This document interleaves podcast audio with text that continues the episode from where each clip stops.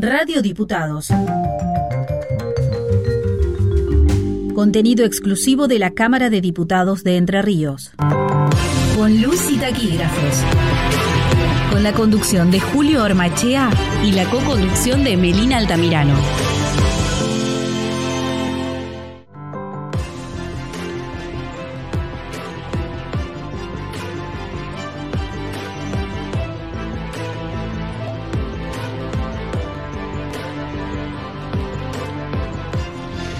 Saludos cordiales a la audiencia de Radio Diputados, la radio de la Cámara de Diputados de Entre Ríos. Soy Julio Ormaichea y junto a Melina Altamirano les damos la bienvenida a un nuevo capítulo de Con Luz y Taquígrafos. ¿Cómo estás, Meli? Hola, Julio, muy bien, ¿y vos? Muy bien, muy contento de la repercusión que tuvo el programa anterior eh, con Jaimo, que fue un programa muy, muy interesante para nosotros también y, ofrecerle a nuestra audiencia. Exactamente, se pasó muy rápido, la verdad fue muy lindo y nos quedamos con unos regalitos hermosos de Jaimo, así que muy lindo, le mandamos un beso grande si nos está escuchando y bueno, decirle que, que estamos muy contentos y tenemos nuestros dibujitos guardados, nuestras caricaturas, dijo. Sí, sí, la verdad que sí, eh, gracias Jaimo por tu generosidad. Y bueno, la asistencia técnica, como siempre, a cargo del señor Franco Bravo. Eh, le recordamos a nuestra audiencia que los capítulos de nuestro ciclo también pueden escucharse por Spotify buscando con luz y taquígrafos. Y pueden contactarse con nosotros escribiéndonos a ciclo con luz y taquígrafos arroba, perdón, gmail.com. Y si te parece, Meli, echamos a andar con nuestro programa del día de hoy.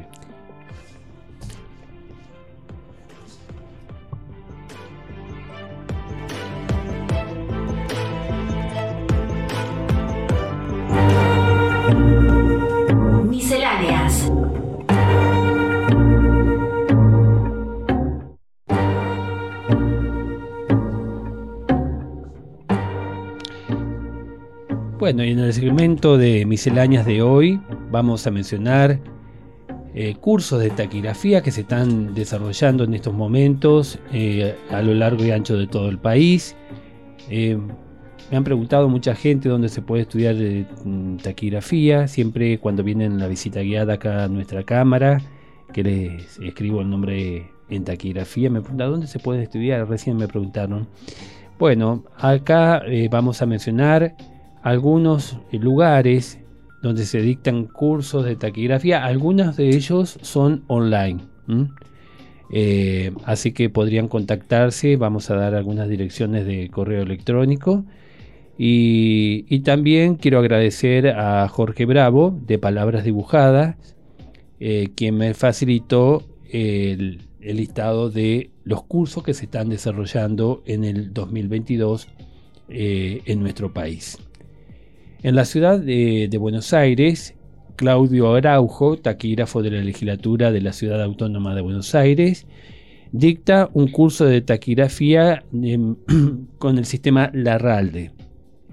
Y también en la ciudad de Buenos Aires, en el Instituto Eduardo Mallea, se dan cursos a distancia, en este caso son online, también del sistema Larralde, con clases a cargo de la taquígrafa Adriana Giro. Para información eh, pueden consultar en la página institutomallea.edu.ar. Y en la provincia de San Juan tenemos al taquígrafo Eduardo Lépez que dicta un curso de taquigrafía. En la provincia de Santa Fe, la ciudad de Rosario, nuestro amigo, eh, eh, taquígrafo Delfor Castro, taquígrafo del Consejo Municipal de esa ciudad, dicta el taller de taquigrafía para estudiantes de la Universidad Nacional de Rosario en la Escuela Superior de Comercio General San Martín.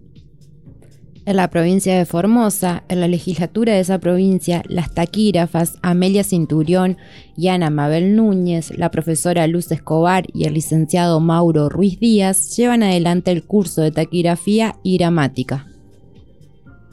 En la provincia de La Rioja, la taquígrafa Alicia Herrera del Consejo Deliberante de la ciudad capital de esa provincia, dicta un curso de taquigrafía también con el sistema Larralde.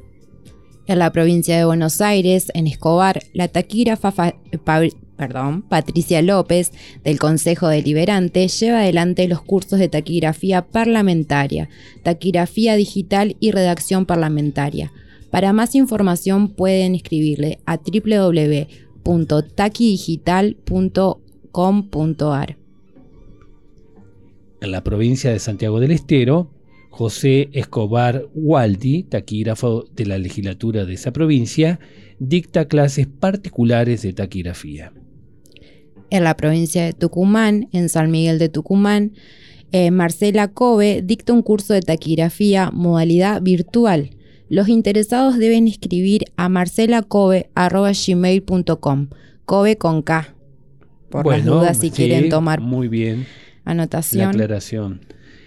Y en la provincia de Santa Cruz, en la ciudad de Río Gallegos, se lleva adelante el curso de taquigrafía a cargo de la profesora Rosa Ruiz de la Dirección de Taquigrafía de la Cámara del Pueblo, ¿eh? así se denomina la Cámara de, Representantes, el equivalente de la Cámara de Diputados nuestra, y en su modalidad virtual el curso está destinado a empleadas y empleados de los consejos deliberantes. Eh, esos son todos entonces los cursos que tenemos hasta ahora. Falta el tuyo, Julio. Tenés que dar un curso acá en Entre Ríos. Sí, estoy pensando seriamente a ver si el año que viene podemos eh, relanzar el curso que habíamos iniciado en la Universidad Popular junto con Dana Mateoda, que también ella en alguna ocasión ha dictado cursos en esa institución. O en otro lugar, ya estoy pensando en algún otro lugar también. Vamos a ver. Sería muy interesante. Sí, me preguntan mucho, ¿eh? Mucho y bueno, espero que todos, muchos de esos que pregunten estén interesados y se anoten si abrimos un curso acá en, Paraná. Seguramente que sí. Bueno, y, y hoy tenemos para compartir con nuestra audiencia noticias de antaño. Y nos valemos de Caras y Caretas, esta revista que hemos mencionado en, en nuestro capítulo anterior con Jaimo eh, una revista muy importante, no solamente con caricaturas, sino con información de interés general, eh, digamos ya una revista centenaria. Eh, y leemos en Caras y Caretas en el número 765 del 31 de mayo de 1913.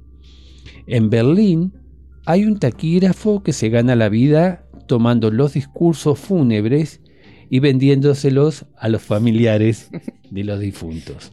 ¿Mm? Así que bueno, hay, hay, creatividad acá, mucha creatividad. No me quiero imaginar lo que habrán sido esos discursos.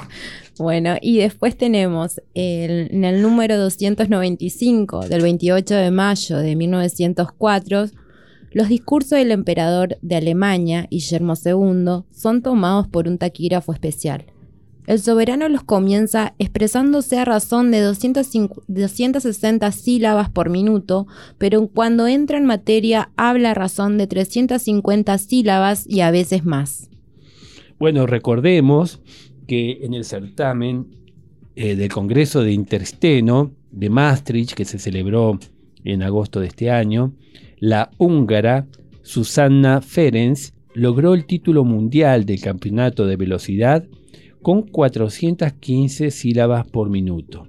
Así que podría haber sido tranquilamente la taquígrafa del emperador, del, Sacro Imperio Germano. ¿eh? así que bueno, estas noticias de antaño que nos ilustran una época también. Exactamente.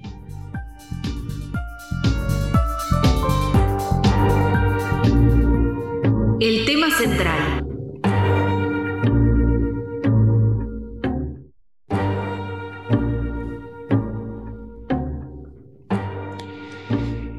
Y en el tema central de hoy eh, vamos a referirnos al golpe de Estado del 6 de septiembre de 1930. Hoy se cumple un aniversario precisamente.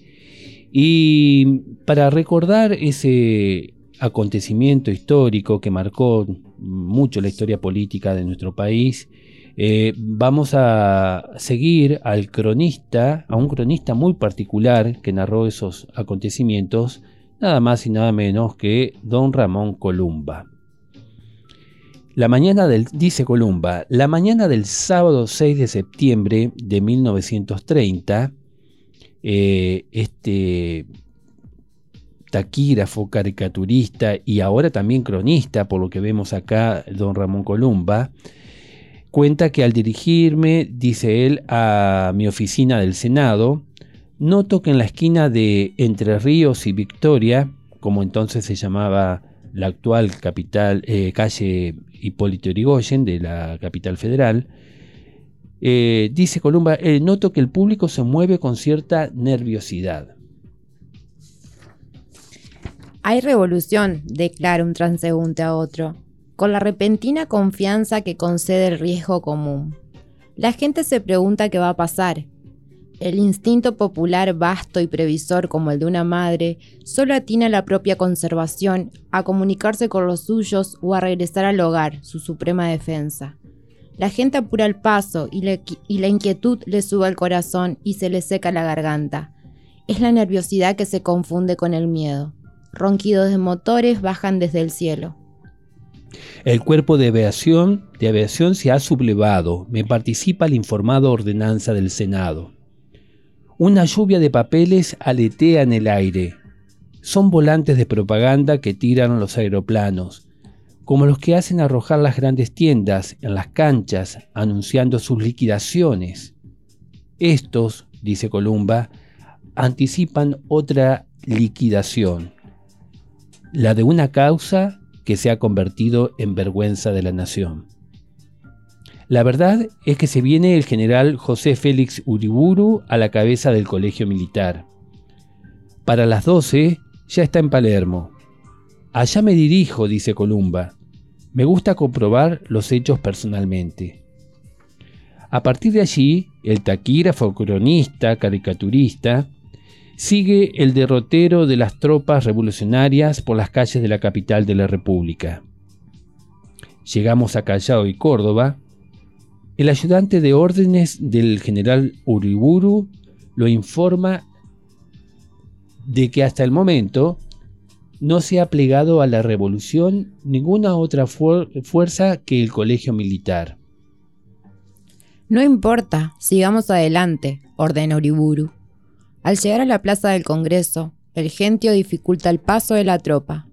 Frente a la confitería del molino se oyen unas detonaciones. ¡Alto! Es la orden del general. Nos atacan desde el Congreso, denuncia uno quien la emoción lo hace ver agresivo fantasmas detrás de las persianas del Palacio Legislativo. Los cadetes se tiran al suelo para repeler la agresión. A los 20 minutos cesa el tableteo intermitente de las ametralladoras. Vaya, teniente, a ver qué pasa que no se oyen más tiros. Vuelve el ayudante, mi general, el colegio acaba de tomar el Congreso.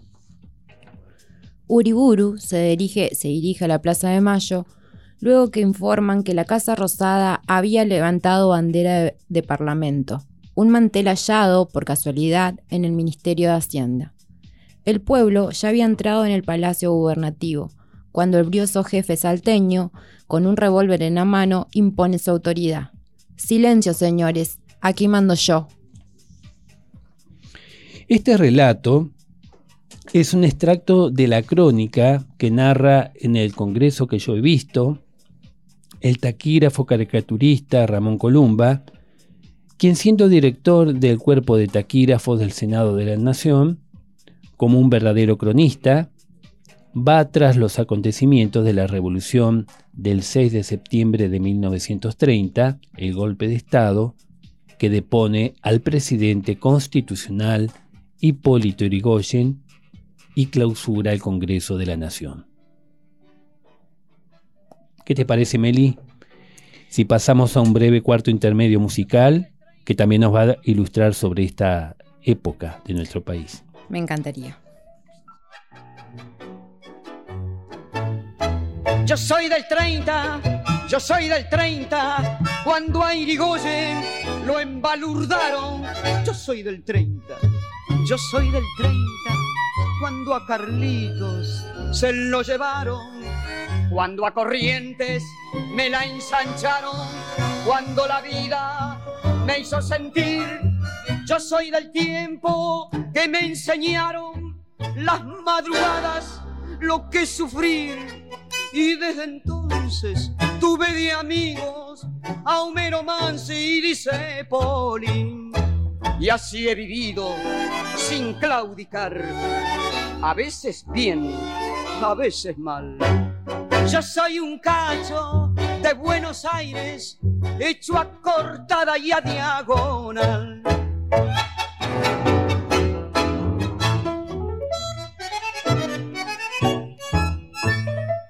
Yo soy del tiempo que Enrique Muñoz, que Enrique Muñoz me enseñó el truco. Quiero retruco. Y desde entonces, y desde entonces, yo sigo siendo fiel a Pichuco. Cuando la mano bien se apretaba, cuando eran pocos los que fallaban. Yo soy del tiempo que me enseñaron Muñoz y Alipi lo que es vivir. Y desde entonces con ellos quiero a Homero Mansi y dice Poli. Y allí he vivido sin claudicar. A veces bien, a veces mal. Yo soy un cacho de Buenos Aires, hecho a cortada y a diagonal. Reanudamos con los citaquígrafos de Radio Diputados, recordando, junto con don Ramón Columba, el golpe de Estado de 1930, cuando el general José Félix Uriburu destituye al presidente constitucional don Hipólito Irigoyen.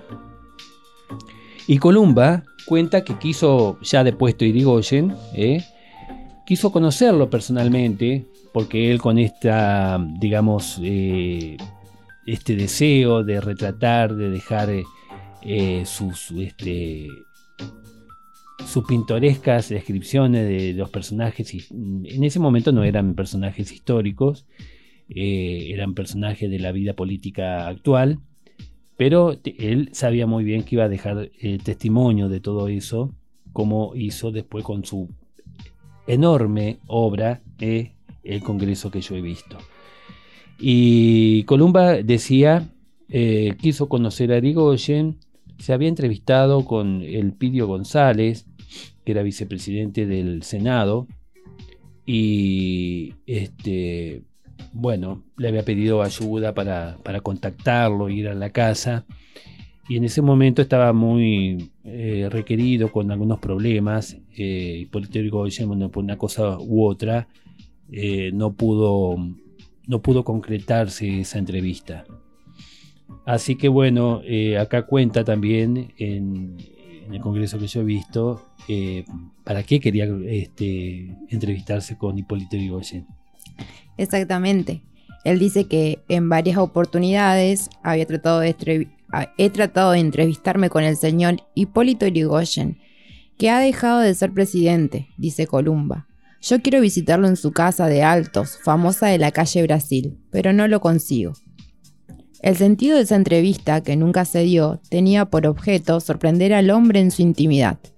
Quería saber, dice Columba, si en efecto dentro de la casa andaba de galera, vestido de calle, pero sin cuello ni corbata, si usaba los botines de elásticos antiguos, con orejeras salientes y al cruzar las piernas mostraba, como afirman sus amigos particulares, la tira de los calzoncillos largos sobre las medias, ese detalle baladí que el, que el caricaturista quiere sorprender y tomar del natural, me quedó sin tomarlo.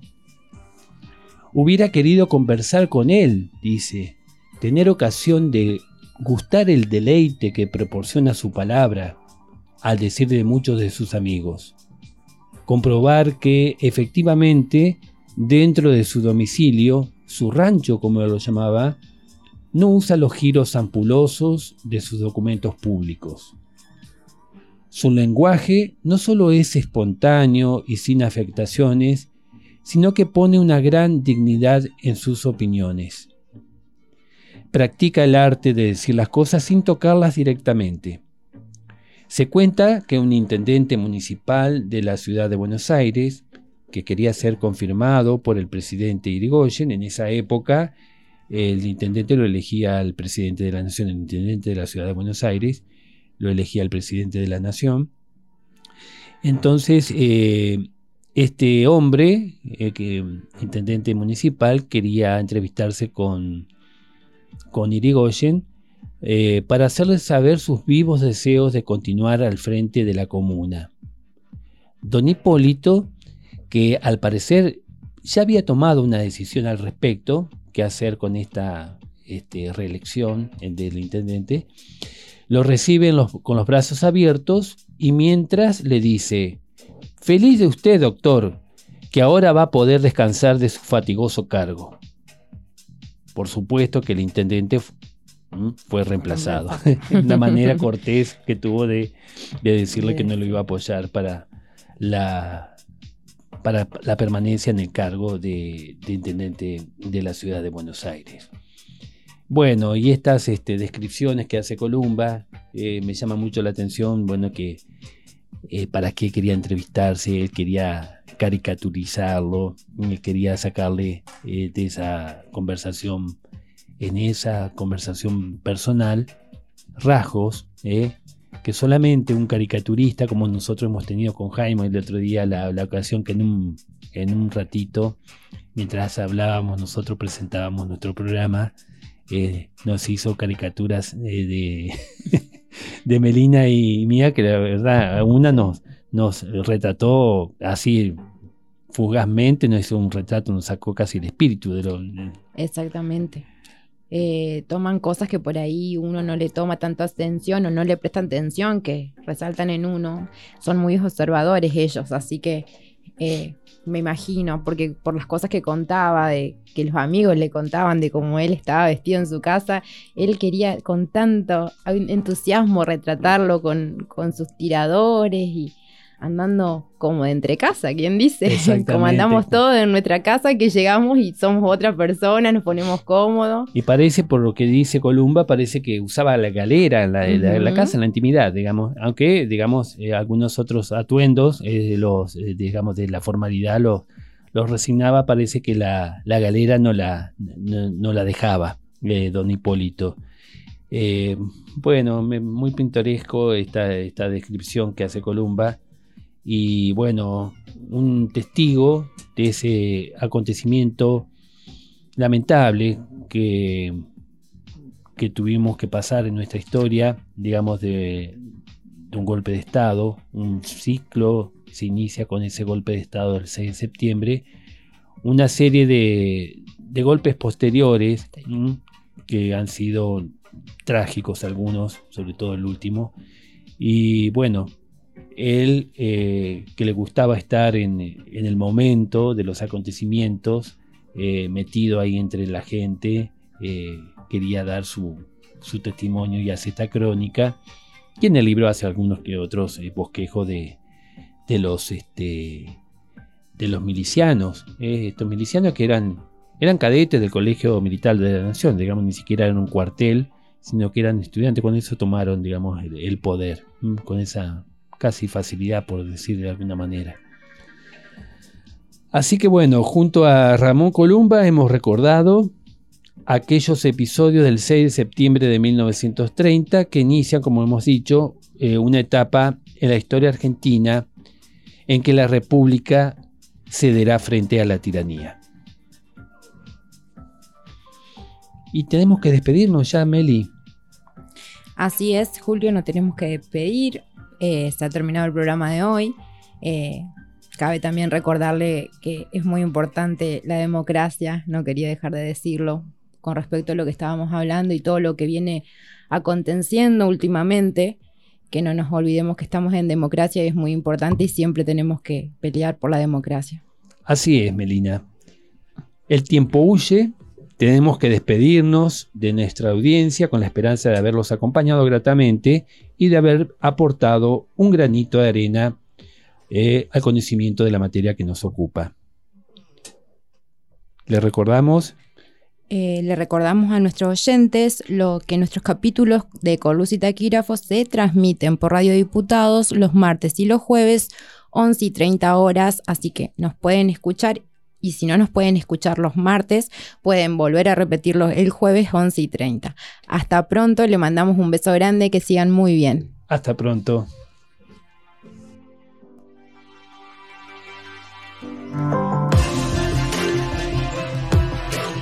Hasta acá compartimos con luz y taquígrafos. Con luz y taquígrafos.